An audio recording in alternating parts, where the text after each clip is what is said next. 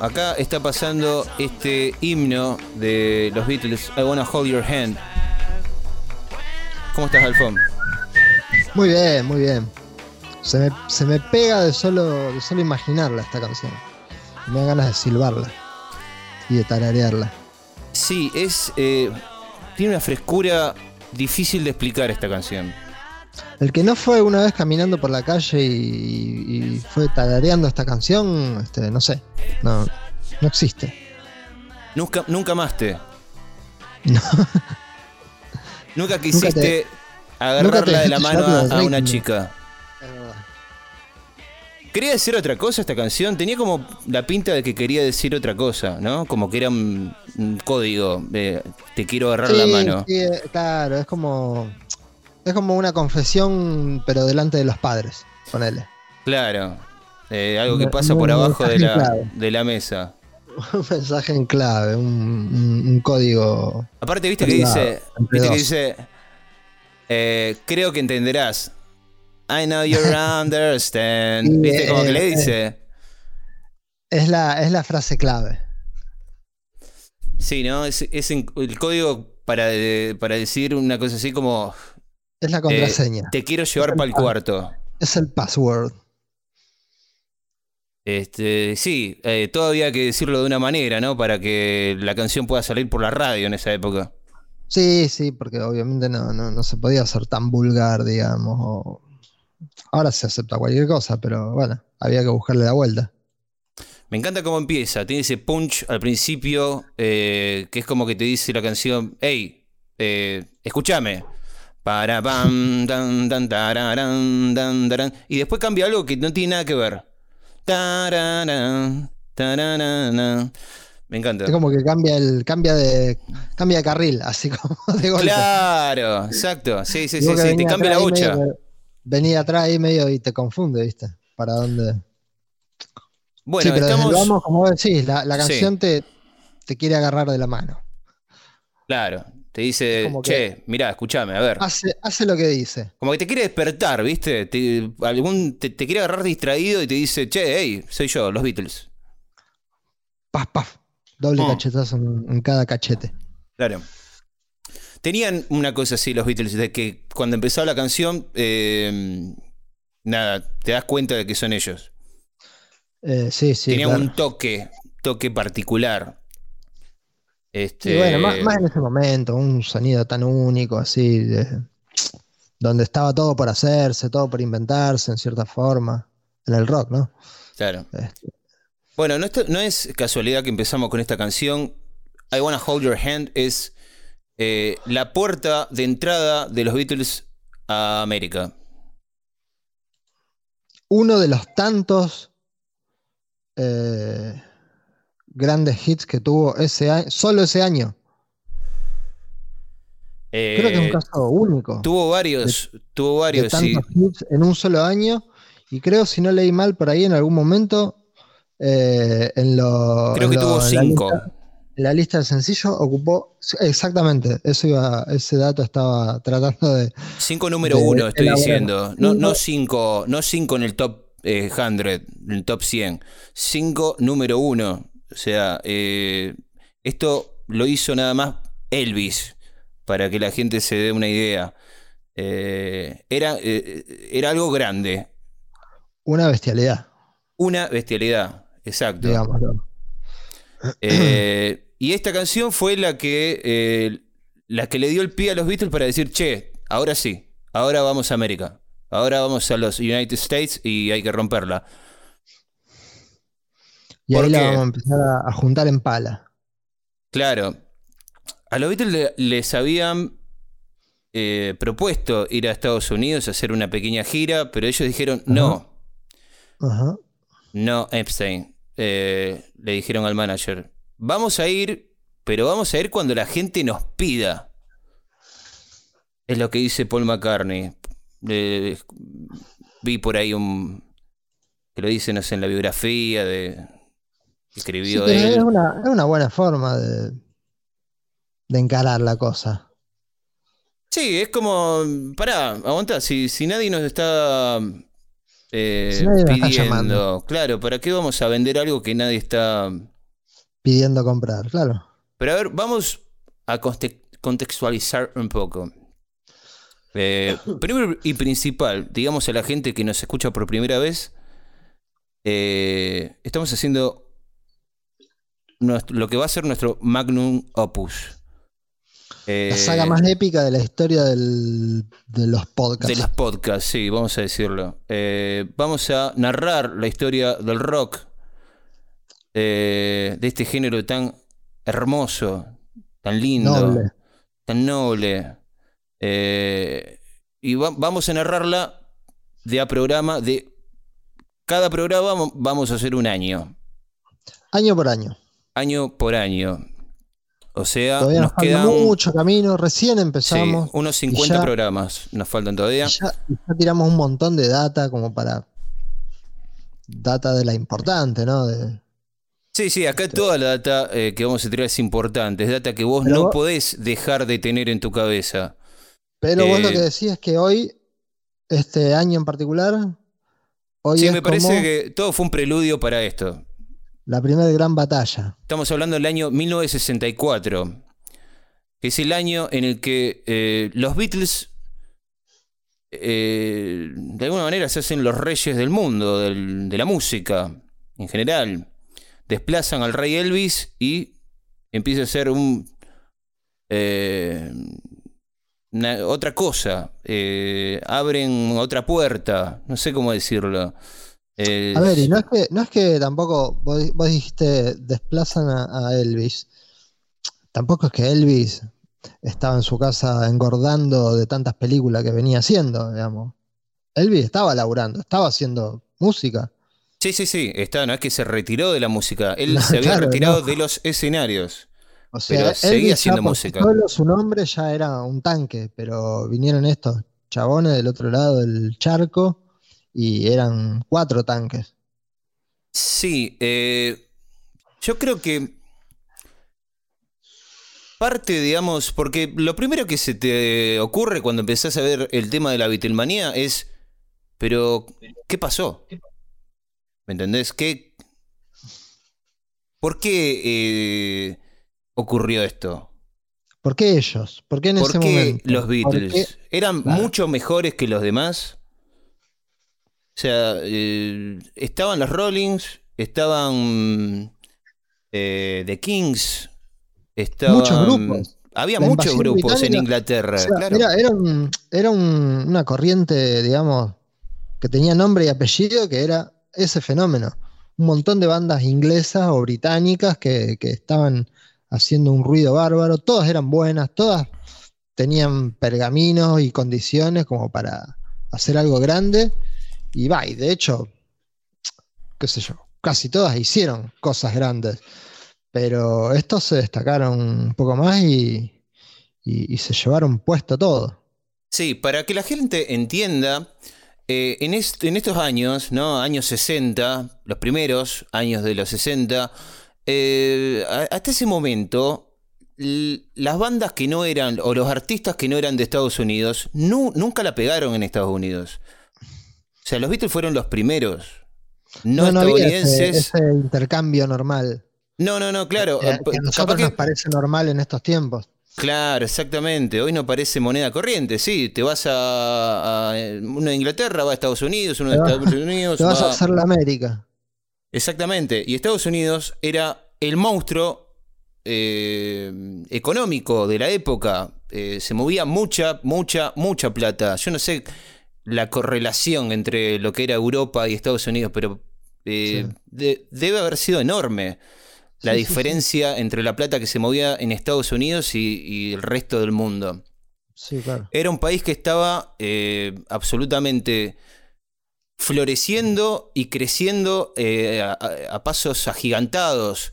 Y no solo económicamente, sino culturalmente. Estados Unidos está empezando a ser Estados Unidos como lo conocemos hoy, a través de la publicidad, a través de el arte, eh, a través de la tecnología, eh, la infraestructura que brindaba los productos que venían de allá, eh, eh, se está convirtiendo ¿no? en, el, en, el, monstruo que hoy conocemos, que, que es Estados Unidos. Y, y, se movía mucho, pero mucho dinero. Entonces todos los artistas que no eran de Estados Unidos decían, era la tierra prometida para cualquier eh, banda. Era el lugar a donde vos eh, querías realmente pegarla.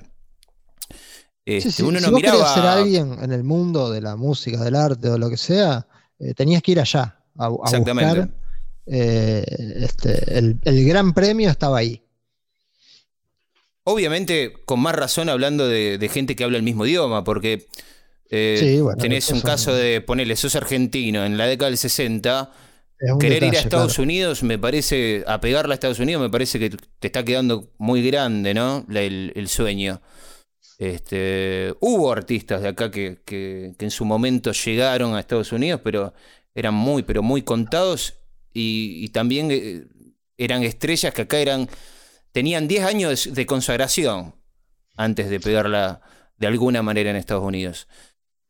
Sí, pero es como que siempre iba a ser extraño ahí en una tierra extraña. Porque sí, no, iba, iba a ser un porcentaje. Del idioma, claro. Una superestrella acá como Sandro. Claro. Allá, digamos, iba a ser una estrellita que brillara bastante poco. Una novedad aún, de la semana. Aún, aún, teniendo, claro, aún teniendo un éxito este, regular como tuvo, ¿no? Pero. Claro, lo que estamos hablando acá es otra cosa. Eran bandas de Inglaterra que hasta que llegaron los Beatles iban a Estados Unidos. Tenían alguna que otra gira eh, exitosa, pero los charts los dominaban los, los americanos, los, sí, sí. yankees. Eh, sí. era, eh, era raro, era una banda inglesa metiendo un, un número uno, un número, un número cinco, un top five. Era raro.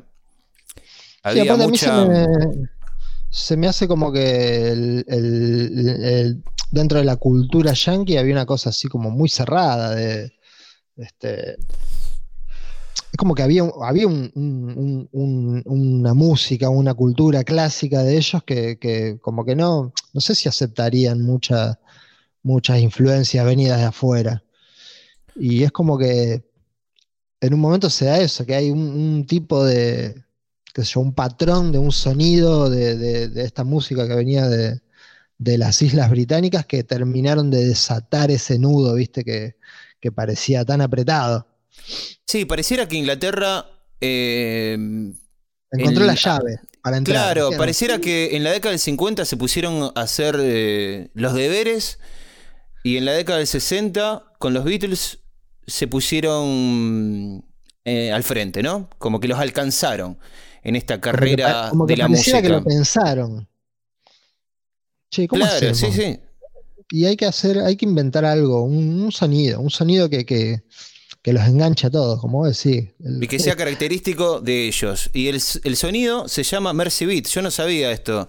Lo estuve, ah, lo estuve viendo ahora con, con el tema de buscar información para, para el programa. Eh, no sabía, se, se, llama Mercy Beat el sonido del el primer sonido de los Beatles. Que es un sonido que viene de Liverpool. Ajá. O sea, aparte de los, Beatles, de los Beatles, había otras bandas que tenían que ver con, este, con esta cosa cándida eh, que tenían los Fab Fours. Bien. Eh, había much, muchas bandas en ese momento en Liverpool que estaban floreciendo, pero bueno, los Beatles eh, se destacaban por el resto. Y yo quiero hablar un par de números antes de meternos en lo que fue la invasión a Estados Unidos. Para poner en contexto, ¿en qué momento estaban los Beatles? Porque los fríos números. Porque pareciera, cuando vos lees un poquito, pareciera que los Beatles en el 63 no eran nadie y en el 64 estaban en la cima del mundo. Y vos decís, ¿cómo puede ser esto? ¿Qué pasó en un año? Como... Un, un éxito así como muy...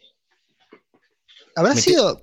No muy sé, meteórico. Me surge, me surge, como una pregunta. ¿Habrá sido sorpresivo para ellos? ¿Qué, ¿Cómo lo habrán... Yo creo que no. Cabeza, ¿no? Su, Yo creo que no. Cuando, cuando, los tipos se quedaban solos, poner en su cama, no se podían dormir mirando el techo de... qué sé yo, ¿qué, qué, ¿cómo lo...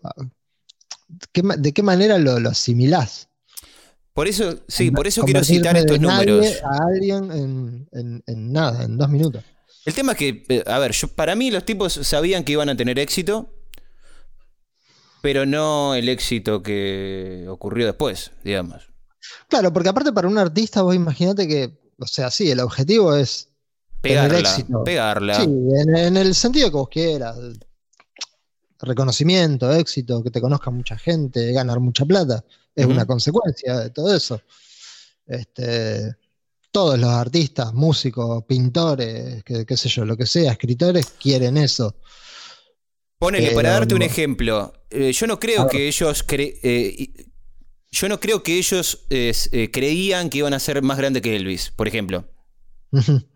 Para mí ellos creían que iban a ser muy exitosos, pero que nada, Elvis era Dios para Paul. McCartney, para John Lennon.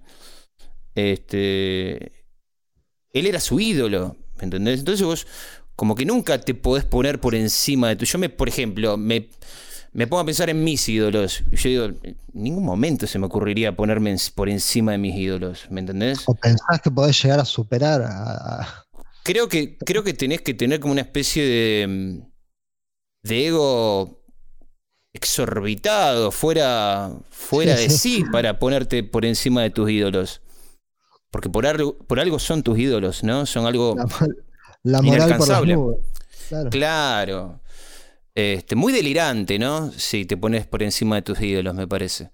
Sí. Ojo, no quiere decir que vos no lo vayas a, so- a sobrepasar, como le, le pasó a Messi, bueno por que- ejemplo. Claro, como que Este- hay, hay, hay ejemplos Pero de que sucede. Hay algo en vos que siempre que te dice, nah, pero no podés ser más grande que, que este. Si este te enseñó todo. Claro, es como la historia esa de que el mejor maestro es el que quiere que su alumno lo supere. Sí, eso este debería caso- ser así, sí. Claro, y en este caso es como que, bueno, sí, lo- los egos, como vos decís, trabajan de una manera así medio como. Pero bueno. Este, Bueno, quiero ir a, unos Hay- números hay que son, son que- interesantes para explicar eh, la transición de los Beatles, cómo, cómo ellos de formar una banda pasaron a ser la, la mejor banda del mundo. Eh, y no fue de la noche a la mañana. bien. Este. Por ejemplo, la- eh, ellos tocaron mucho en Hamburgo, ¿no? Había un, un intercambio de bandas de Inglaterra que iban a Alemania a tocar. Da a saber por qué. Estamos cerca. Hamburgo, bueno, una ciudad importante, Portuaria. pero portuaria, claro, una, una ciudad muy, muy bien comunicada, digamos, con el resto del mundo. Muy fácil de llegar. Decimos algo que, que también, como decíamos antes, viste que hoy parecería tonto decir una ciudad muy bien comunicada con el resto. Pero bueno, este, las comunicaciones no eran hace 60 años lo que son ahora. Apenas había teléfono, podemos decir. Por- bueno, ahí tenés. Por eso lo de Este- ciudad portuaria y bien, bien relacionada, digamos, hacia afuera, es un detalle, por lo menos ya un- algo importante como para empezar. Bueno, Hamburgo le sirvió para eh, ganar sus primeros. sus primeras alas, como les dicen los paracaidistas. Eh, hicieron más de 250 eh, actuaciones en Alemania, no son pocas. Después, en Inglaterra, entre el 61 y el 63, tocaron 300 veces, otras 128 veces en Liverpool solo y 134 más en todo el Reino Unido, ¿no? En todo el... eh, en Escocia, ¿no? En todo, Sí, sí, lo- sí. en general, en el Reino. Unido. O sea, estamos hablando de casi 700 más o menos actuaciones antes de pegarla. Imagínate dos años seguidos tocando todos los días. Y con público. es una locura. Con público. Porque eso me parece que es lo que a vos como artista te da como la métrica. Sí, bueno, pero esa cosa de también esa, esa, ese hambre del artista de, de, tocar, de tocar en vivo, de estar ahí en contacto, de, presen- de- de- de presentarle al público lo que, lo que vos haces en, en- la sala de ensayo, o componiendo, o en el proceso, viste, de, composición, de grabación, de, de todo lo que es la producción de la banda. Mm. Este, bueno, y estamos hablando de todo eso, 700 recitales antes de tener un número uno en Estados Unidos. ¿No? Eh, Entonces ahí, ahí es como que ya empezás a decir, bueno, no fue de la nada entonces. Claro. Hubo, hubo un, Un trabajo, laburo, un laburo. hubo un sí. trabajo duro, pensado, este, Sí, sí. eh, quiero decir, eh, no es tan meteórico como uno lo, lo cree cuando uno lo lee así eh, rápidamente. ¿no? Por ahí te lees un resumen y dices, eh, bueno, eh, hic- hicieron do- un disco, dos discos y la pegaron. No, no, no fue tan así. O sea, Claro. ya estaban, cada, ya eran. cada- cada disco, cada uno de esos discos tuvo trabajo y tuvo muchos días de mucha producción y mucho, y eso, tocar, girar.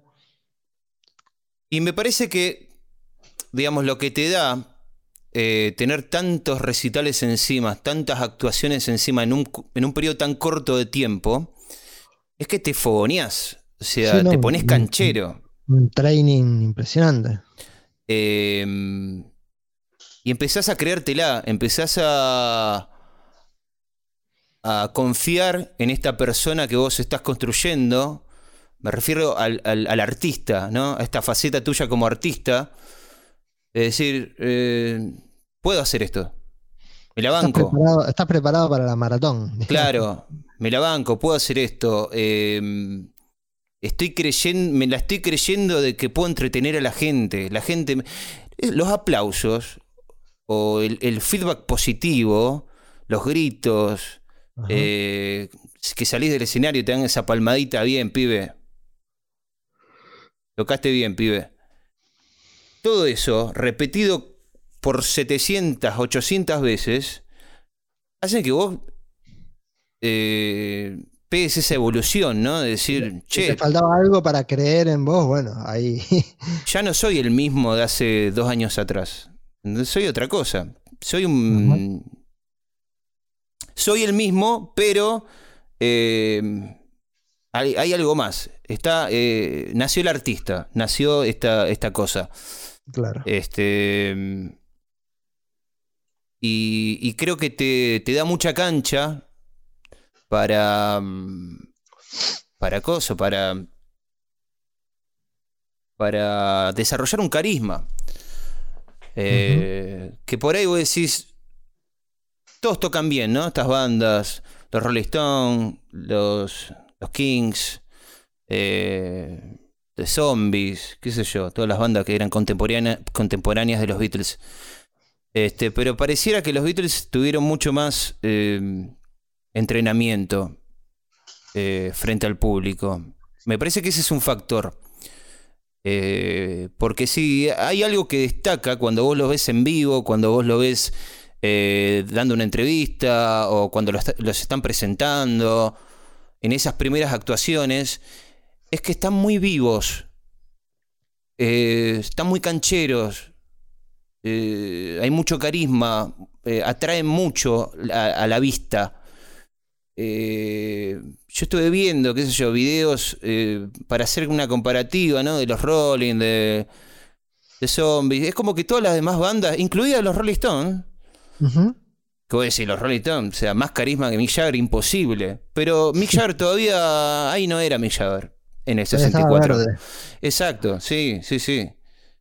Obviamente Bueno, también- porque, no, porque no era el Mick Jagger eh, que había conquistado claro. Estados Unidos todavía. Era claro. un Mick Jagger eh, muy joven todavía como, como Sí, artista. se estaba, se estaba cocinando. Pero los digamos, Beatles, vos los ve- cuando los ves en, en Ed Sullivan, ¿no? que es la presentación oficial de, de los Beatles en, en Estados Unidos, Ajá. están muy cancheros. Parece que hace 10 años que lo están haciendo eso. O sea, pongámoslo en te da contexto. la El- sensación- El, no te show da- de Ed Sullivan Sí, es Marcelo Tinelli, ¿viste? El programa más visto de. Una, una cosa así gigante que, que está en la Claro. televisión de, de- de- de todo, de todo el, vasto territorio de Estados Unidos. Una, cualquier cantidad de millones de personas mirándolo en ese momento.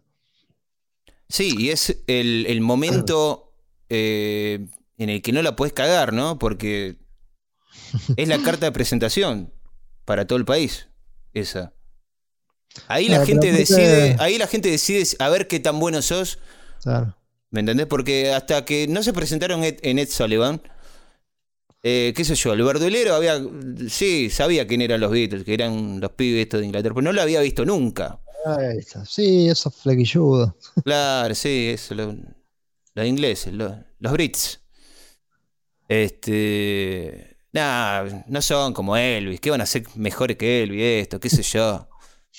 Pero cuando los vieron en, en, en Ed Sullivan, que tuvo récord de ratings para la época, eh, ahí lo conoció la gente de a pie, ¿no? No solo las fanáticas. Aparte, en ese, en, ese, Rosa. en ese momento vos no podías poner un, un clip de YouTube para verlos, ¿me entendés? Tenías que esperar, tenías que esperar a verlos, a estos tipos. Y cuando los miras, pones un video en YouTube y parece que hace no sé cuánto que hacen esto. Sí, No, están nerviosos, no están... Y vo- vos, después ves videos de los Rolling, o de Kings, las demás bandas, y parece como que están más compungidos, no sé cómo decirlo. Y no, no, se, soltaron primero estos tipos. Se soltaron y también eh, por ahí, viste, bueno, como que viene de la mano del éxito, viene también un poco endurecer la piel, viste, para soportar todas la- las presiones que genera. Y, y eso se nota eh, ahí, lo que vos decís, en la presencia, viste. Cuando vos ves esos tipos y decís, se los ve en la cara, en el lenguaje corporal, ¿viste? Sí, estos tí, están, están para bancarse esto, esto y mucho más. Y cuando vos decís, bueno, por ahí Mick Jagger se lo veía un poco tímido, todavía un poco verde, es porque a lo mejor no, no había terminado de cambiar la piel, ¿viste? Y, y Claro, calzarse el saco de ganador, ¿viste? claro. Sí, pareciera también lo- que lo- me lo tuvo, parece que... demoró, un par de años más, pero lo tuvo también. Sí, sí, obvio. Otra cosa que me parece, porque eh, eh, en este momento estamos hablando de por qué los Beatles, ¿no? Sí, sí. ¿Por qué ellos y no otros? Por lo que leí, por lo que poco que averigüé, por ahora no, no averigüé mucho, qué sé yo. Con los Beatles me da una cosa, viste, de, de orgullo personal que digo, pará, son los Beatles, Mati, o sea, tanto tenés que averiguar. Tampoco sabés de una de tus bandas favoritas. Eh, no, eh, bueno, te iba a decir. eh, me parece que tenía mucha hambre estos tipos también.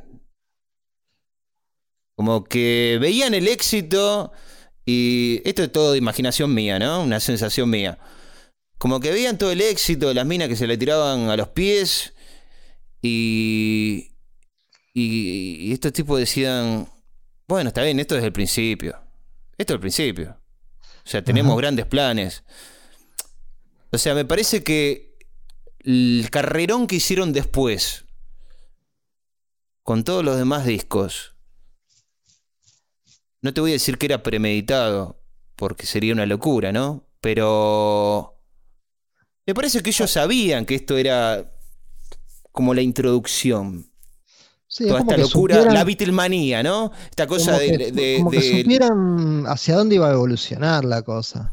Como que dijeron, bueno, bueno, bueno, sí, eh, somos la mejor banda del mundo. ¿Y ahora qué? Vamos, vamos, vamos, vamos a hacer otras cosas. No es que... Porque, a ver, hay un montón de bandas que tenían dos o tres éxitos y después no hicieron más nada con ese éxito. ¿Me entendés? Bueno, que el éxito también te condiciona a eso, a, a- a ver para dónde seguís. ¿Qué tenés que hacer, digamos, ser más exitoso que, que el éxito anterior? Tenés que superarlo, tenés que mantenerte. Eh, ¿qué- digamos, ahí como que se, se chocan un poco la- tu- tus objetivos como artista y tus objetivos empresariales, digamos. Mm. Y es como que ahí te encontrás en una disyuntiva y qué sé yo, todo, desde los más grandes hasta, lo, hasta, lo, hasta los artistas más intrascendentes han tenido por ahí ese, ese- es- esa, esa cuestión. Digamos, ¿qué hacemos después de un éxito o de un pequeño éxito o de un gran éxito? O, eh, qué sé yo. Hago lo que tengo ganas de hacer, hago lo que, lo que el mercado me dicta que tengo que hacer para seguir siendo, para seguir teniendo el nombre que tengo.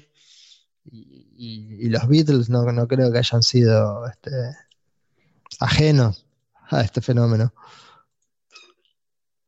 Sí, pero pareciera que. que. que el éxito que estaban teniendo, toda esta vorágine, toda esta locura, esta tormenta de gente aplaudiéndolos, era algo que. que está bien, me gusta, pero. esperen que hay más. O sea, ¿me entendés? La- hay un montón de bandas, quizás la mayoría, que por ahí tienen este éxito y dicen, bueno, ya está, listo, la pegamos, ya nos salvamos para toda la cosecha con estos éxitos y a la mierda. ¿Cuántas bandas es que, que tienen un No. solo éxito y No nunca más, y nunca más son capaces de, de, de evolucionar o de contar otra historia? ¿Me entendés? Porque me parece que tiene que ver un poco con eso, con, bueno, contate otra. Bueno, que por ahí eso, lo que te decía antes, eh, tiene que ver con elecciones que hace el artista. De, digamos, e- el- en el avance de tu carrera vas tomando este, decisiones. Sí, pero Y- eh, la, la elección, ¿la hace el artista o la hace la persona? Porque hay- Claro. Ahí hay una gran diferencia. Porque si la hace un artista, la elección es siempre ir para adelante y siempre contar nuevas historias. ¿Me, me entendés? Y bueno, Por ahí, ahí- por ahí ahí- pareciera que el, eh, hay casos en el que la persona se baja de ese lugar de artista y dice y se pone a pensar como persona y dice, bueno, eh, ya está, no se me ocurre más nada, ¿qué crees que haga? ponele. Listo. ¿Me entendés? Eh, Sí. No sé, eso, separar la persona del artista, qué sé yo, por ahí, viste, da para una, una a, pensarlo de una manera mucho más, mucho más grande, más filosófica, más humana. Este, no sé, supongo que debe haber un montón de, de casos y de, y de variados casos en donde el artista le ganó a la persona, la persona le ganó al artista, en ese juego mental, viste, de qué pasa dentro de tu cabeza eh, a la hora de encarar tu carrera, viste, eso ya, viste, son, debe haber de todo. sí, sí, debe haber miles de, de- de Miles tipos de. distintas claro. y, y- y de las más este, raras incluso. Pero a mí siempre me llamó la atención eso de, haces un temón, que es posta un temón. Donde hay un montón de bandas que tienen temones. Pues sí. ¿Cómo puede ser que no? Una vez nada más se le prendió la. Claro, una vez nada más eh, pasó la musa, se le prendió la lamparita. Eh, ¿Qué pasó? ¿Mm? Y estos tipos, bueno, son como. como todo lo contrario, ¿no? Eh, en cada disco tenían cosas para decir y cambiaron la bocha eh, cada vez que podían. Muchas veces en un mismo disco. En un mismo disco te, tiran. cruzan géneros, eh, hacen puentes donde no, deberían haber puentes. Y me parece que ahí está un poco la magia de, los Beatles, ¿no? Cuando, cuando, cuando tenés un artista que, que te cambia la bocha, que te dice, che, ahora estamos acá, y después te dice, pero ahora no vamos para allá, y vos decís, pará, ¿está bien que hagamos eso? Sí, sí, sí, está bien, está bien, quédate tranquilo que yo te voy a llevar bien. Y te lleva Sirve, bien, Sirve. sirve. claro, y te lleva bien y decís, no sabía que esto era posible. Claro. Eh, ahí está un poco, me parece. Por ahí la gente que, que no es muy mm, oída de los Beatles, que no. que dice, che, ¿por qué tanto, eh, ¿por qué tanto quilombo con los Beatles? Eh, la mejor banda del mundo, o qué sé yo. Tan buena, eh, tan buena, eh. Una la- es raro, ¿viste? Una de las cosas que más se dicen de los Beatles. ¿Tan buena es? Eh, si son tipitos que cantan, sí. Me parece que una de las cosas únicas que tienen los Beatles es que te cambian la bocha, le sale bien y no debería ser posible. Eh, no debería quedar bien, a eso voy. Sí, Pero prueban, les queda- a prueban- ellos prueban les- cosas distintas, han probado cosas bien. distintas, por ahí en, en ir un poco en contra, en contra de la corriente, ¿viste? Que eso es una cosa que el artista, es una especie de rebeldía del artista, de decir, si esto me gusta, ¿por qué no lo puedo usar? Obviamente que hay talento en las personas, en los artistas, hay química. Una pareja compositiva, Lennon McCartney, es, qué sé yo, es como o sea, la química está, se nota, Sí, sí. es innegable. Cuando se da una química así entre dos artistas que componen o que graban y hacen cosas, este, es difícil ignorarla. Es como cuando, no sé, cuando Elton John encontró a, su, a su eh, compañero que escribía la- la- la- las letras, las canciones, es como que se formó una sociedad, viste, absolutamente indivisible, este, que, como decir, es como estar así en un laboratorio probando un montón de cosas y ¡pac! acá está, encontré la fórmula, ¿viste? Ajá.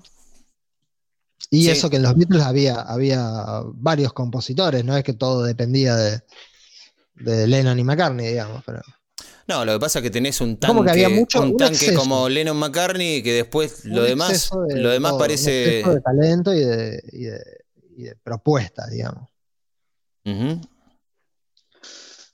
Bueno, eran, eran muy. Eran muy cancheros los tipos. eh, demasiado Eran para cool. mi gusto. Eran Eh, eran muy graciosos. Lennon peca de ser. Para mí, para mi gusto, Lennon peca de ser demasiado gracioso. No debería ser tan gracioso Lennon. Hasta, hasta sus caritas eran graciosas. Sí, eh, como que me da un poco de bronca. Flaco, Caritas de ya. comediantes. S- Claro, sos bueno eh, siendo músico, sos un capo, un genio.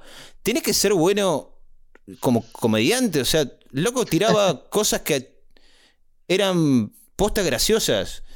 Eh, ¿Me entendés? Y vos decís, pará, pará un poco, dejano un poco para los demás.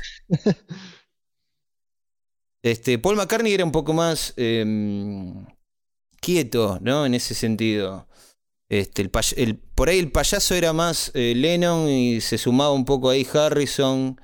Este, pero todos tenían una vibra eh, muy divertida, muy fresca, eh, muy buena onda.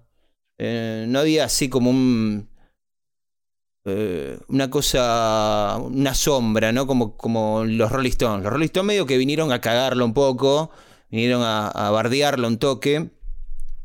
Y me parece que eh, los Rolling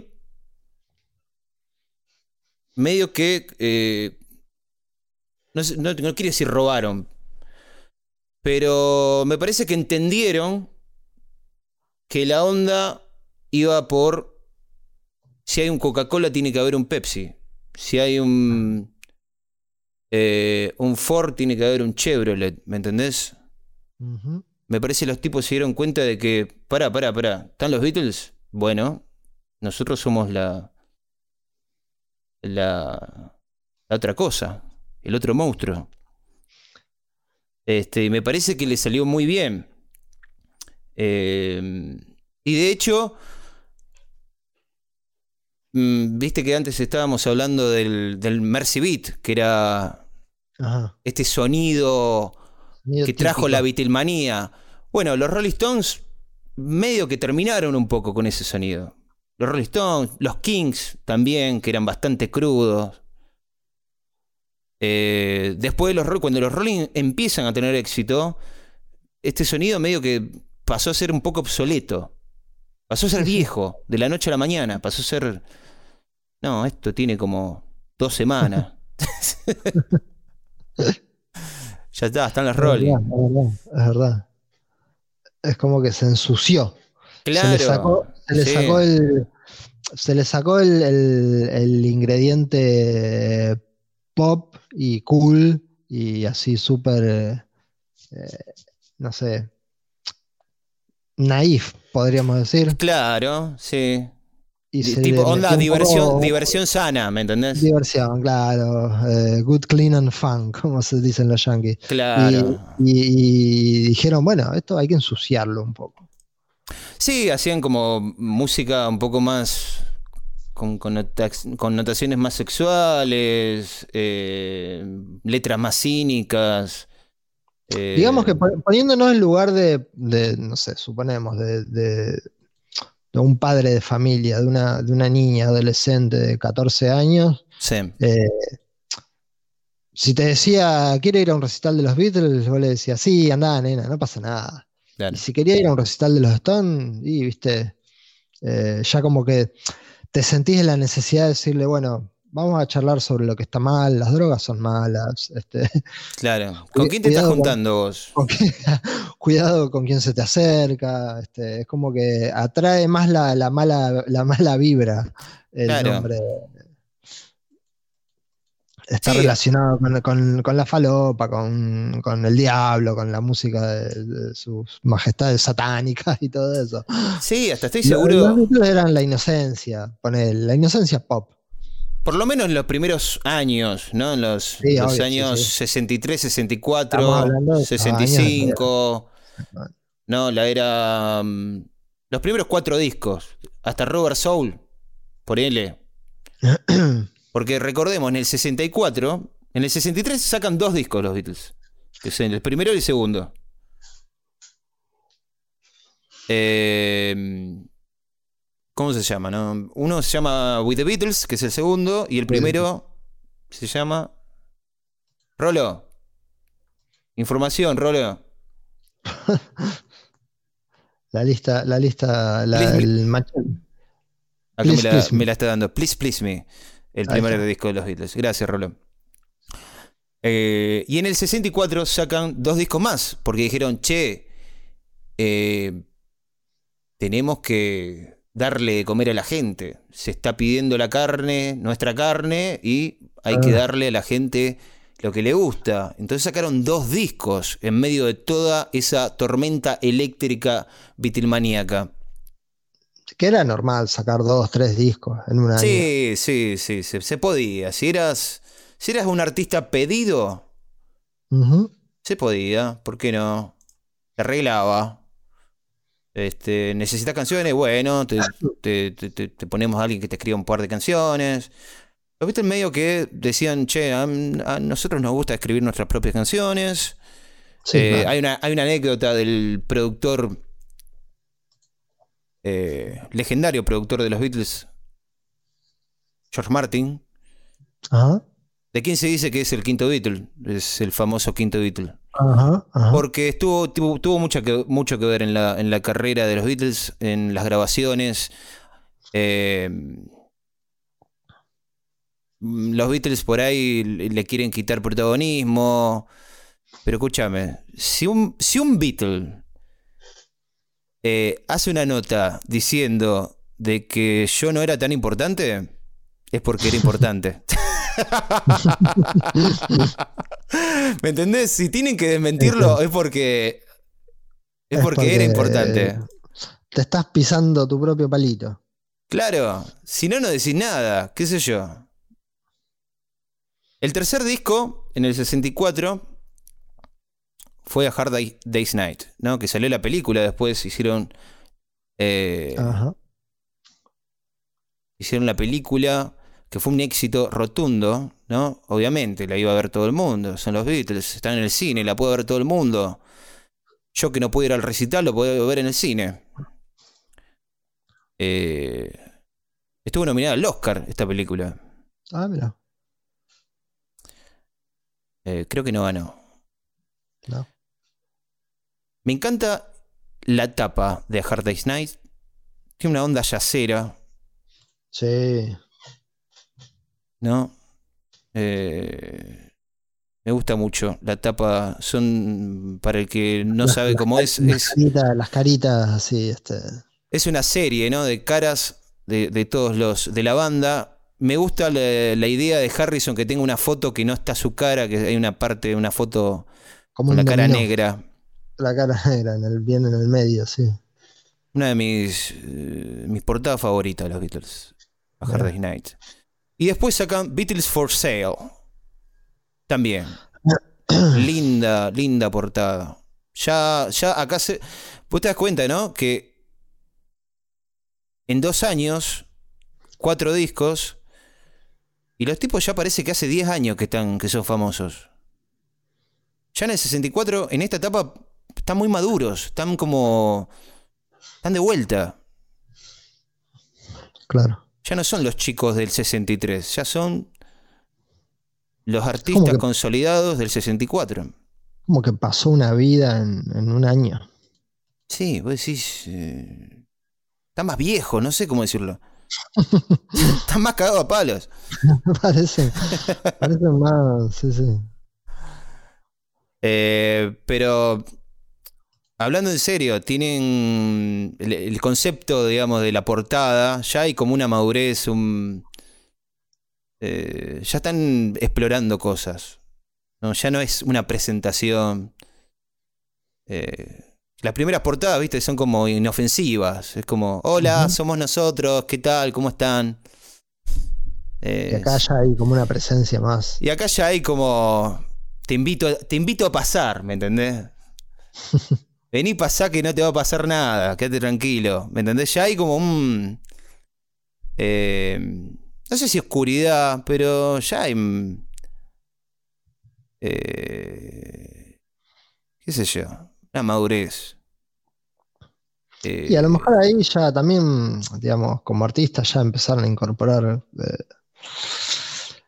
digamos, enseñanzas de, de lo que es una, un- una vida ahí en la cresta de la ola, ¿viste? sí, Porque En ese, aparte.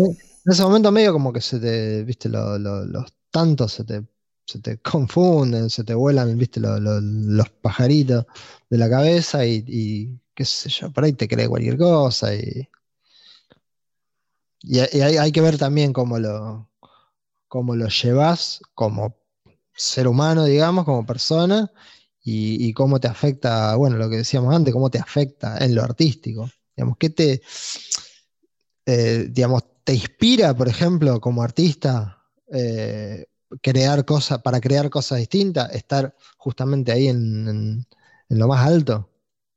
¿Es inspirador o es simplemente agotador? ¿Me entendés lo- a lo que voy? Yo creo que debe ser las dos cosas. El tema es eh, qué te dispara a vos la creatividad.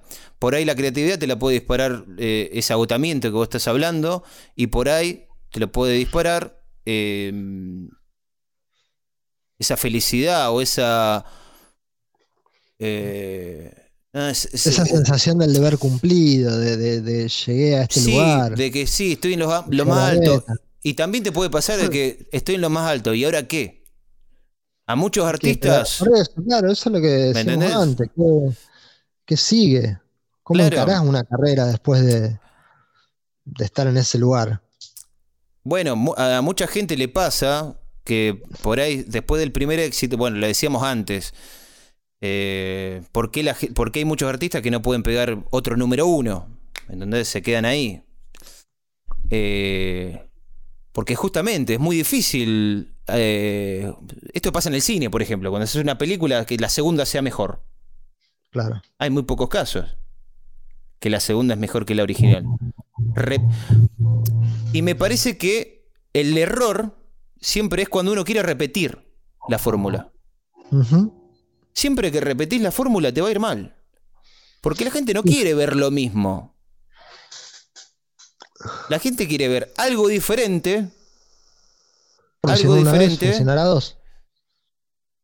No sé si que lo haga sentir lo mismo. Pero...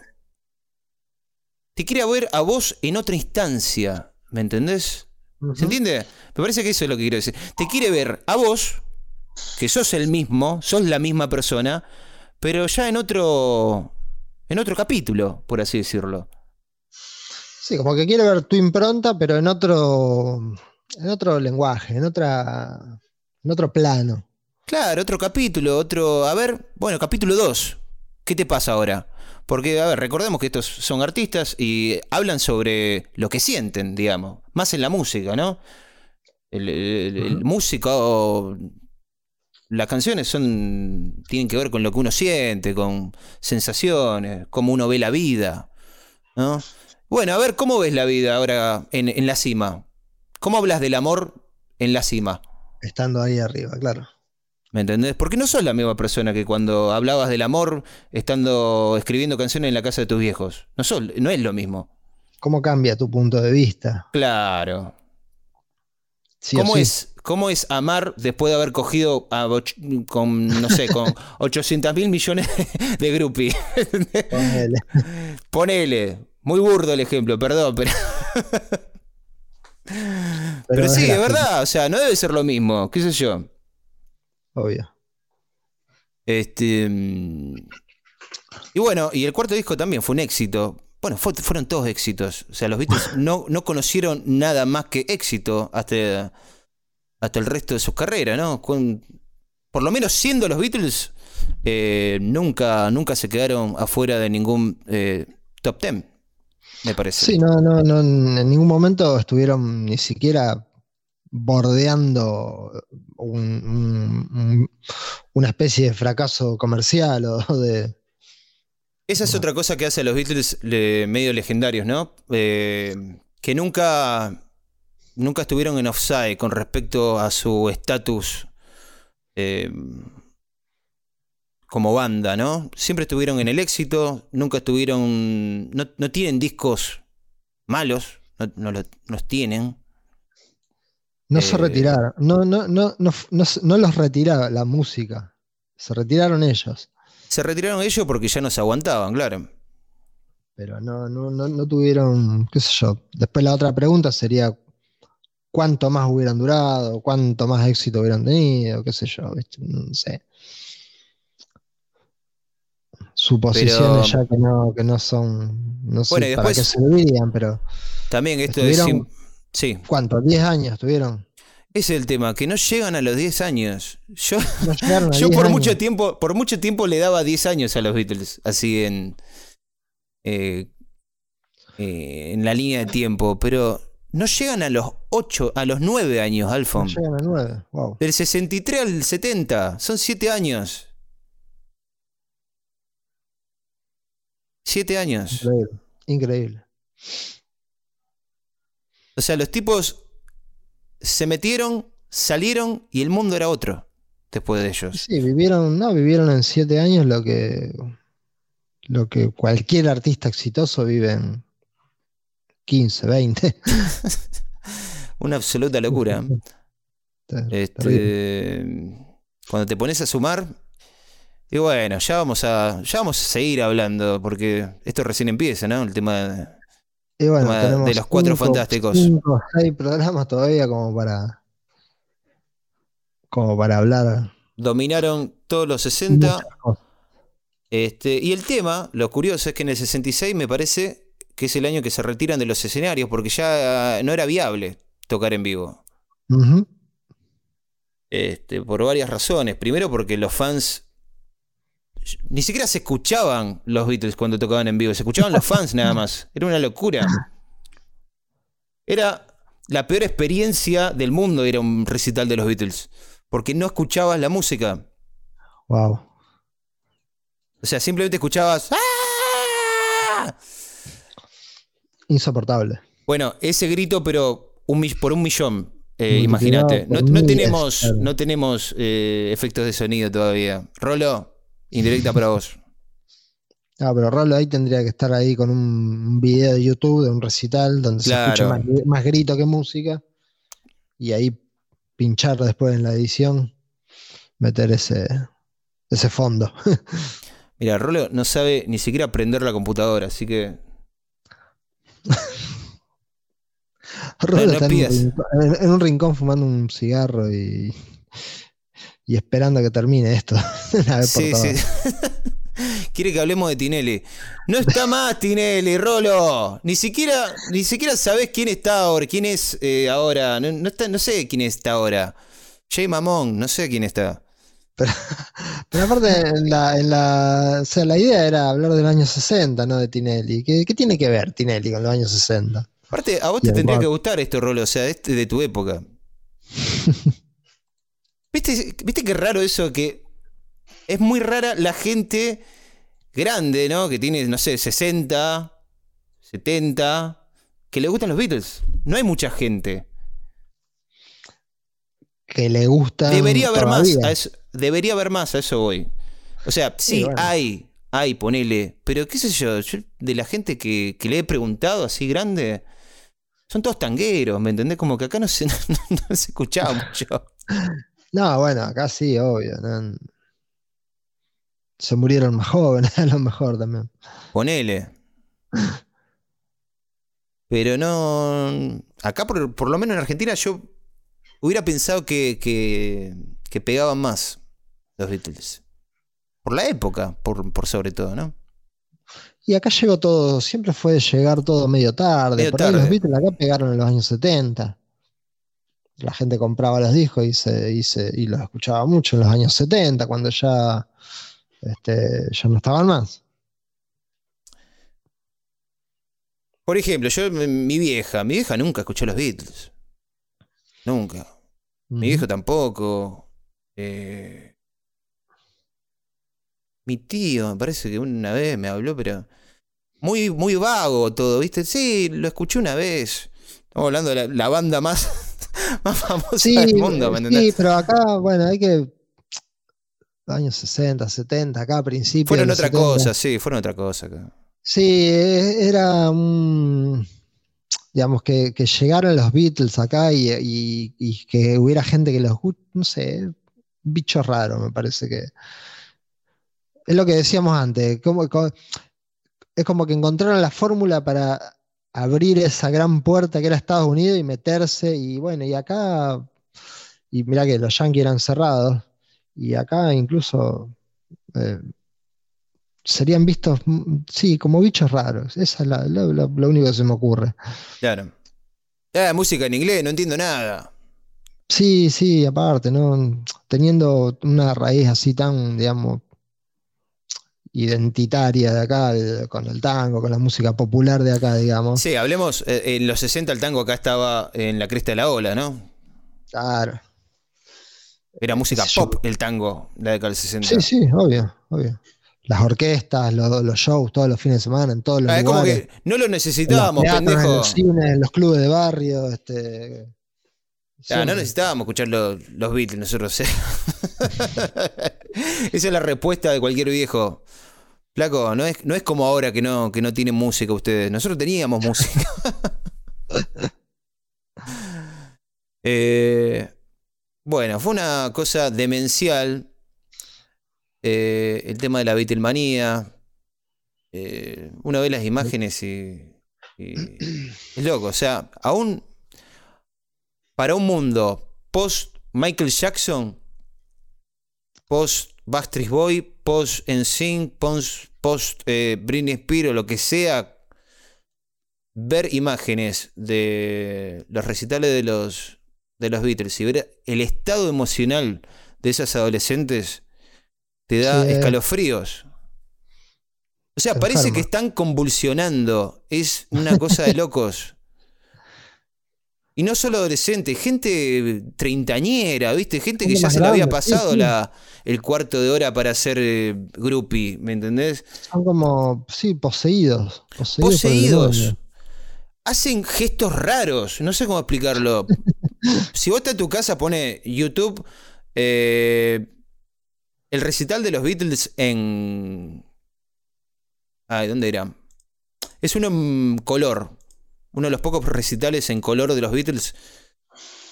Que está En Estados Unidos. es, eh, no recuerdo. Pero pone, los Beatles recital, te van para hacer los Beatles en color. eh, y primero y principal, están ellos en, en el medio del estadio. No hay nadie alrededor de ellos. Hay gente, pero... Imagínate, o sea, no podían tener al público ahí cerca porque se los comían. se- literalmente se los comían crudos. Entonces la gente tenía que estar en las gradas. seguridad, mucho patobica. mucha seguridad y, y los de seguridad, yo creo que tuvieron más trabajo. Los de seguridad laburando esa en esa cancha que en un superclásico Boca River.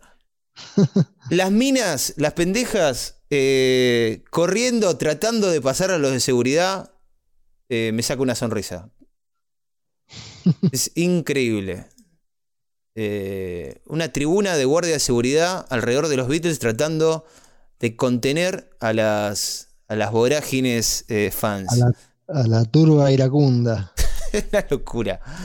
Este. Sí.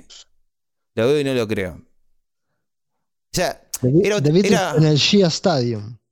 en el Shea Stadium, ese, En, un exactamente. de- en una cancha de béisbol, básicamente. Es una cancha de béisbol, claro, sí, sí, sí. Es verdad. Que tiene esa forma particular, como si fuera un. Están en el rincón, el diamante, un- forma de diamante. Un triángulo, claro. Y están en el rincón tocando y nada, o sea, es... ¿Qué sé yo? Como que siento que, que- que la pasaba mal la gente cuando iba a ver a los Beatles. Porque el que no estaba llorando, convulsionando, no podía escuchar un carajo. Era una verga. Acá estoy viendo una imagen, dos, dos tipos de seguridad cacheteando una pibita para que se despierte. Porque está desmayada. Y de fondo, I say that something. Y vos decís, ay, qué canción tan inofensiva. Chicas subidas al, al alambrado, cual barra brava. Claro. No, no, no. Una locura. Qué maravilla. Una locura. Qué loco. Y ellos tienen la carita sonriente, como, como diciendo, wow, man. Qué, qué- qué bueno que está esto, che. Sí, están re wholesome, están ahí re, re buena onda, pasándola lindo, qué sé yo. Pura Eh, jarana. Acá está, uh, acá, acá una que logró meterse al, al campo y, y la sacaron arrastrando. Qué buena, qué buena calidad de imagen. ¿Viste lo que es la calidad? Sí, sí, increíble. Es muy lindo archivo ese. Muy lindo archivo. Viste cómo se ve ahora en los partidos de fútbol cuando se mete uno a la cancha en bola, viste, protestando por algo y, y se- tiene tres, cuatro tipos corriendo atrás y empieza ahí el ole, ole para un lado, viste. Sí, sí, sí, sí. El regate para un lado y para La, el otro. la- la persecución. Sí. Pero en este caso eran adolescentes eh, con cosas, con frenillos. Poseídas, poseídas por el demonio, sí, llenas de granos, con brackets y nada. Muy tierno. Tierno y salvaje a la vez. La carita de McCartney, nada que. Y ellos tenían, no sé, 22 años en esa época. Eran pendejos. Sí, y, se, van, se van escoltados y corriendo como si fueran delincuentes. Ah, qué linda época. Les he, ro- les he robado, les he robado su corazón. Che, qué buena calidad de imagen. No, esa ahí, ahí queda para verlo ahora después. Este, Sí, igual no está bueno. todo el recital. Son como 6 minutos, No, me parece. como, así como un, Un compilado. Es como un, sí, un este, best moments. Claro. Este, bueno, eh, los Beatles, señoras y señores. eh, fíjense si quieren escuchar a esta pequeña banda de Liverpool que la pegó no una vez, no dos veces, sino infinitas millones de veces. No sé cuántos número uno tiene en su carrera. Durante solo siete años. Durante solo siete años. Dios ¿Qué mío, hizo usted en siete años, señor, señora? Claro. Algo para pensar. Es la verdad. Eh, bueno, hablemos un poquito. Nos quedan un par de minutos. Vamos a hablar de otras cosas que pasaron en el 64. ¿Algo más pasó? Sí, sí, pasaron más cosas. Eh, algo que a mí me llama mucho la atención. Yo no sabía esto. Eh, me tomó por sorpresa. La banda de Kings saca You Really Got Me. Que es un tema que Uno- amo. Es un tema que me encanta. Uno de los rifazos. Cuando uno piensa en la música de rock, piensa en el, bueno, el power chord, el riff, el Claro. guitarrazo. En el- ACDC, pensás. los grandes riffs del rock, no sé, Humo sobre el Claro. agua, este, Tararara, exactamente. en los 90 uno piensa en Nirvana, este, Tarararán, tarararán, tararán. Claro. Tirame otro, tirame otro.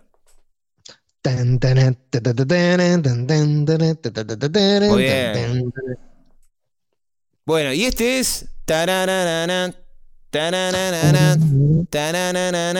¿Qué vos decís? Esto es lo que me llamó la atención. Este, esta canción es del 64 también. Ajá. Es- no puede ser del 64, dije yo. Tiene que haber un error. Porque mm, Es anacrónico que esto sea del 64. era, eran, Es muy tipos- adelantado, muy adelantado para que sea del 64. completamente. Porque Esto aparte es lo- garage, esto ya es garage rock. los pibes estos Davis, los hermanos que, que cantaban y tocaban la guitarra, eran una, una, este, un- una bolsa de influencia increíble y bueno, así como se, como dijimos cuando empezó todo esto en el año 60, que hablábamos de Link Ray, por ejemplo, Mm. de encontrarle un sonido nuevo, de agarrar la guitarra y sacudirla y darle hasta que sale algo distinto, que te convence, que te pega, que te choca. Este, y estos tipos lo hicieron. O sea, agarraron, qué sé yo, lo que había, no sé, los Beatles, los Rolling Stones y, y como que lo empujaron un poquito. Lo tiraron para un lado más, más sucio, más, más grave, más duro. A ver, las influencias de ellos eran, supongo que las mismas. El rock que venía de unos años antes, Elvis, los clásicos, el blues, el jazz, no sé. Pero, digamos, le encontraron la vuelta. Dentro de la invasión británica le encontraron una vuelta para hacer destacarse en algo. Sí, los Kings son como los terceros en discordia, ¿no? De- de esta, de esta película, ¿no? Porque están los Beatles, que son como los Beatles. Los Rolling son los anti-Beatles, por lo menos en el principio. Porque después, obviamente, que todos se juntaban y se ponían a guitarrear todos juntos y eran todos amigos. Sí, sí, sí. sí, Pero en el principio no había esta, mm, esta cosa. Eh, y, lo- y los Kings eran como los terceros en discordia, ¿viste? Bueno, a ver, si, si ustedes dos pueden estar, ¿por qué yo no? Y tengo un sonido que no es ni como los Beatles y no es como los. Rollings. Es The Kings esto. Y Y- pensar que con eso, con eso tenés que, digamos, armar tu carta de presentación para decir, bueno, ese, esa torta que se están clavando, yo quiero una parte, quiero un- una porción. Quiero un, un pedazo de público, claro.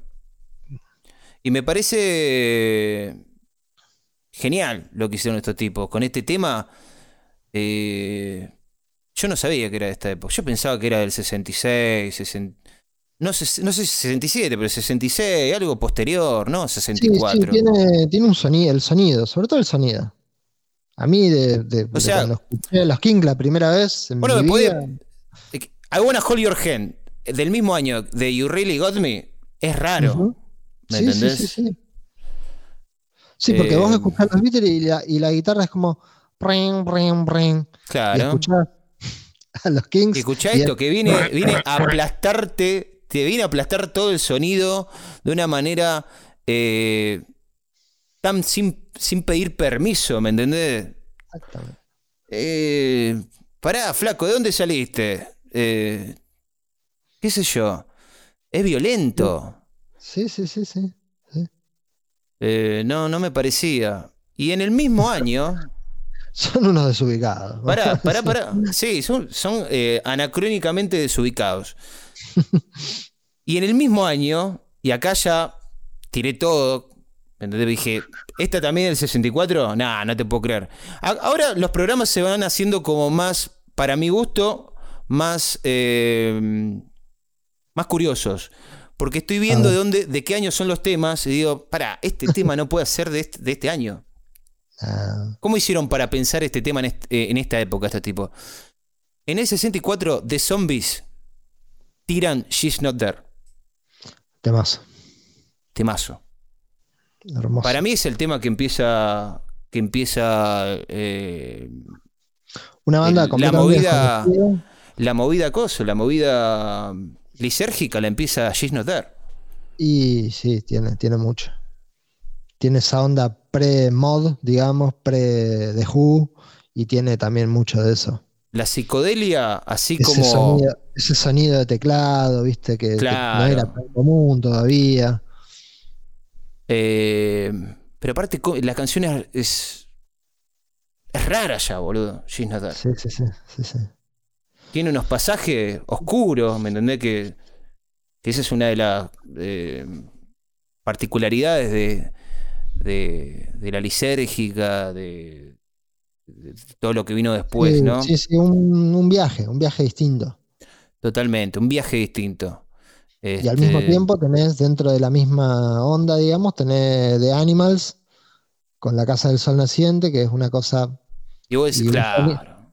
un sonido más Beatle, pero una banda que se hace conocida con esa canción, que es una canción así tradicional, digamos, de folclórica, no sé si, no, yankee, este, eh, una canción rara, Mm. rara para, para el repertorio de una banda así. Este, Sí, una, una canción muy eh, cinemática. muy atmosférica, y ahí como que ves la... Parece la- salida de una película de, de Spaghetti Western. Claro, una película de sí, o más que un spaghetti western, un- una especie de melodrama de, de cualquier familia del sur de Estados Unidos, ¿viste? No, pero viste sea, que el, la intro. Tiene esa intro. Te hace pensar en esos héroes eh, de las estepas. Sí, sí, sí, sí, sí, esa canción de, sí, cabalgando por el desierto, Claro. Eh, ese, ese clima. mm. Entonces ahí como que viste la, la- todas las distintas caras que, que- que había en esta, en esta invasión increíble. Bueno, y los Rolling sacan Time y Son My Side. Está bien. Dos discos. Es un tema lindo. ¿Eh? Los Rolling sacaron dos discos también, ¿no? Este Sí, año, creo que sí. Creo que sí. El 74. Sacaron un disco que se llama. Me encanta el El disco disco. debut. El disco, ¿cómo le pusieron? Eh... Como bueno, no te quiero mentir. El primer álbum de Rolling Stones, que tuvo un título distinto en, en, en Estados Unidos. Sí. England's Newest Hitmakers. Ese, ese es el título que me, que me hace reír. Newest Newest Hitmakers. Eh, no se la creían. Algo Para de, nada. Algo, de- sí, algo de. Sí, quizá algo de ironía también. Este, Sí, puede ser, sí, obvio. ¿Por qué? creerse, bien se seguro, pero este, sería irónico, sarcástico o, o para provocar, ¿viste? Sí, tenía que ver con, con el aire más, más cínico que manejaban los, los Rolling por ahí. Exactamente. Este, así que nada, viste esas canciones, ¿cómo puede ser que esas cuatro canciones convivan en un mismo año? Eh, la de los zombies, She's Not There. La de, Los Kings. la de los Kings, que es, Animal. repito, repito, no puede ser, no, todavía no me lo creo. No puede- No, No puede, puede ser, ser. boludo. Es una canción Power garage del 69 para mí, no, rompa, no me rompa los huevos, boludo. No, no, no, sí, ahí empezó. Una locura. Simon and Garfunkel eh, empiezan a hacer de las suyas, este dúo. eh, Paul Simon, Art Garfunkel. sí, Un dúo así que medio. tantas, tantas canciones lindas eh, nos dieron. Un dúo medio así entre folk y. Canción. Folk pop. canción. Canción barra baladística. Claro. Hello, darkness, my friend. El petizo, el petizo Paul Simon. El petizo Sí. Paul Simon pod- podría haber sido un Beatle. Le ponía un flequillito y tiene cara de. Muy capo, cara Muy de capo. comediante. Cara de chistoso. Sí, Sí, sí. um, muy, muy capo. Era como el- que- en la cabeza de la banda, Simon. Garfunkel Sí, sí. es como que tenía un apellido copado. Y listo. combinaba, combinaba bien. claro. Che, ¿cómo te llamás vos? Garfunkel. Eh, ¿No querés tener una banda? Garfunkel. ¿No que- Estoy buscando un compañero de banda, alguien que es- tenga un nombre así como el tuyo. no, pero yo no toco, no hago nada. No importa, hago todo yo, que No. tranquilo. Tenés que poner el nombre, nada más. Dale. Eh, bueno, otra canción también, nuestro eh, bien amado Roy Orbison. Ya hemos hablado Oh. muy bien de este muchacho. Que Su, su gran pareciera, te- pareciera tener 30 años más de los que tiene. Eh, su gran éxito, sí. Es su tema, su tema emblema. Que si no conoces este tema, ahí sí que estás hasta las manos. No. Me encanta porque de todos los temas que dijimos, este es el más famoso, el que toda la gente sabe. Probablemente. Más que los Beatles, más que cualquiera. Mi mamá conoce este tema, ya con eso te digo todo. Pretty woman, running down the street, pretty woman. Lo estoy cantando como Elvis, no sé por qué. Qué jopo. Qué jopo, Roy. Sí, sí, siempre, siempre muy bien acicalado. Parece un pájaro. Y esos Eh, lentes entre culo de botella y ahumado. No se Claro. sabe bien si es chicato, si le molestan las luces. O si simplemente quiere lucir cool. Claro. o todo eso junto. Bueno, y no nos olvidemos que los Beach Boys hicieron I Get Around. I get around, I get around, I get around, I get around, blue, I get around. Con todo, Temazo. el, con todo el surfismo encima. Eh, los Beach Boys, en plena Beatlemanía, se quisieron matar, boludo. Uf. Decían, ¿quién, ¿quiénes son estos que nos vienen ¿Quién, quién que nos vienen a tomar la sopa. Recordemos, los Beach Boys eran como la banda que estaba pegándola La muy fuerte. Muy, pero muy fuerte, sí. Estaba comiendo todos los charts. Los Beach Boys eran el, el abismo de Helm tratando de contener la manada de, de orcos que venía. Ponele. Ponele. Ponele. Igualmente vos podés decir cualquier cosa de- del Señor de los Anillos y a mí me vas a partir de risa. Es como que se, se, se encontraron en la fea misión de decir. A ver, acá no podemos acá nosotros ser los sapos de otro pozo. Son como, son como los Ronaldo, los Ronaldo de los Beatles, ¿o no? Sí, sí, sí. Porque O sea- también, ¿no? O sea, Ronaldo parecía que se, iba a comer el mundo, pero apareció un chico llamado Messi. Ajá. Y estos tipos también parecían que iban a ser como mm, los próximos, ¿no? Eh, los que iban a ocupar el, el podio de, de Elvis, que había dejado de Elvis para hacer películas. Y los Beatles. Y, le- y justo le, les punguearon la billetera ahí en el, en el bondi. En el bondi. Sí, se quisieron matar. Este, decían, ¿qué es esto? ¿Qué, ¿Quiénes son? ¿Qui- ¿Quiénes son? ¿Qué pasó? ¿Viste, cuando, viste cuando- viste cuando le querés bajar el precio a tu enemigo? Decís, ¿quién es? ¿Quiénes son? ¿Quién te conoce? Los Beatles, los que, los que. Dios mío. ¿Qué, qué es Beatle? ¿Qué significa? Nosotros somos los, beach- los chicos de la playa. Tenemos más onda. Claro. Sí o O sea, sí. se- ¿Qué hacen? Somos Hacen. rubios de verdad. Y mirá nuestro ¿Qué bronceado. hacen? ¿Hacen surf como nosotros? No, no, no saben ni lo que es el surf. O sea, no. Hacen otra cosa. Hacen, hacen algo que no, no lo entendería. No lo entendería. Con, dos, con, con tres o cuatro notas ya te. Ya te despacharon. ¿Por qué, ¿Por qué es tan gracioso eh, bardear a los Beach Boys? estaban. Y porque. Por eso te dije, estaban. A ver, a ver, un poco No, serio. so- ey, a mí me encantan los Beach Boys, pero no sé Sí, por qué es tan gracioso obvio, pero- eh,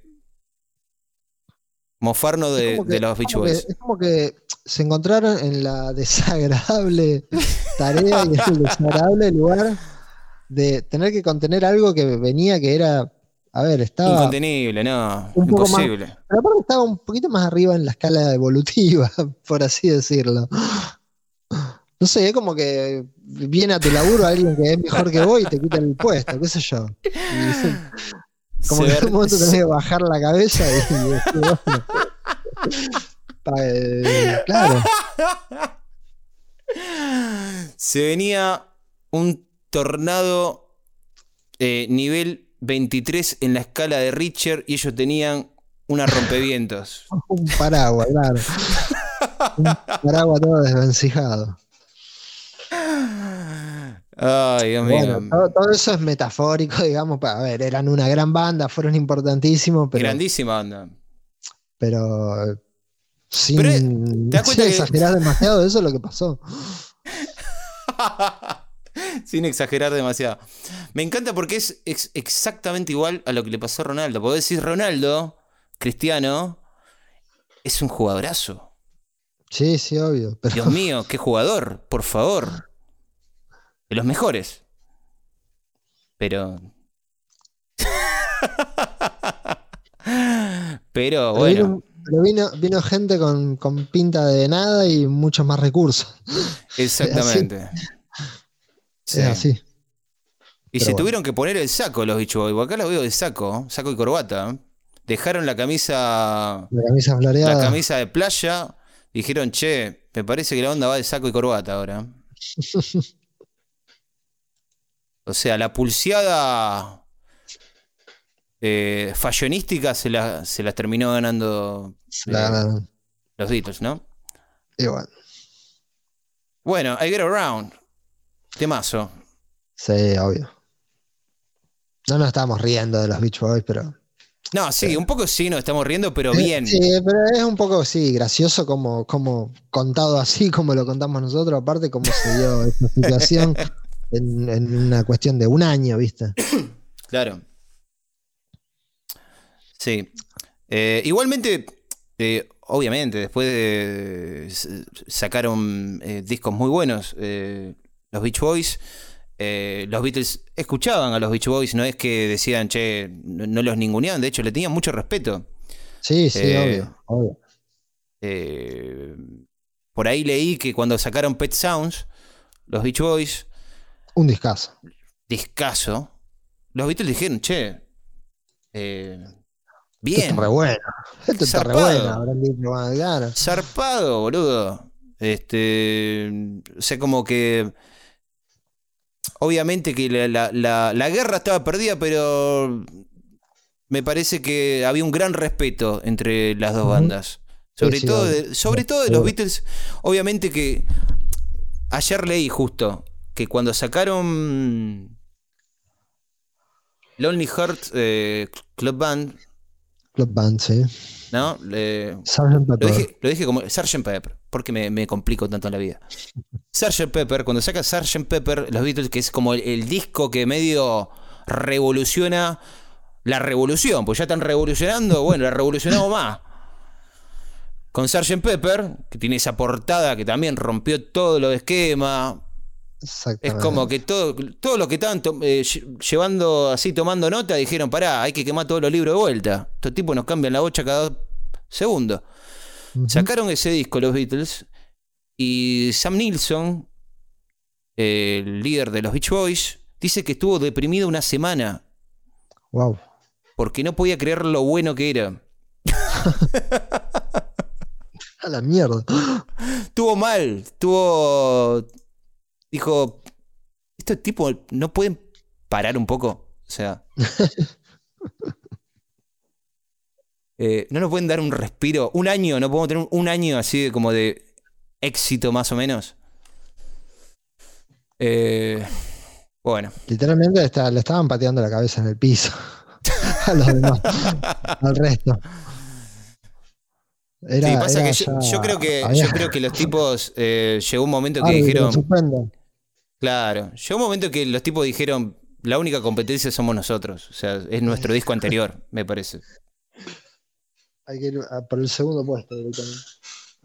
Y me parece que una de las cosas que hace grande a los grandes es esa, ¿no? Esa cosa de decir, eh, che, realmente, y no es de, de creérsela, no es de, de- me parece, Sí, de, no, no es soberbia. No es soberbia, es simplemente que el que es grande posta y, y lo puede observar eh, y decir, sí, la verdad que sí, soy me- mucho mejor que... Por ejemplo, Michael Phelps, Claro. el nadador. ¿Vos te crees que ese tipo en algún momento dudó de que, era, que- de que no era el mejor? No, y Claro, no era soberbia. Era porque el que- segundo estaba muy lejos. Porque estaba claro, porque son muchos años de estar directamente competir contra nadie, contra vos mismo, solamente es para tema. estar ahí, seguir Entonces- teniendo a los tipos corriéndote de atrás. Claro, entonces, ¿cómo haces para superarte? Tenés que competir contra vos mismo. Entonces, los Beatles me parece que en un momento los tipos entre ellos decían, che, hay que superar el último disco nuestro. O sea, no hay que superar Sí. el, el disco de los Rolling o el disco de los. ¿Me entendés? Hicimos submarino amarillo, vamos, vamos, Claro. Vamos a hacerlo mierda en el próximo. Los tipos sabían humildemente que el mejor disco, que el último mejor disco que habían escuchado era el de ellos. ¿Entendés? Eh, Entonces, bueno, se hace difícil competir contra, contra una fuerza así. Totalmente. Eh, bueno, igual qué sé yo, estamos hablando de arte, ¿no? ¿no? no hay por qué competir, pero siempre el humano tiende, tiende a la competencia, aun cuando, aun cuando no es necesaria. Ujú. Es como que está en, en- en nosotros eso.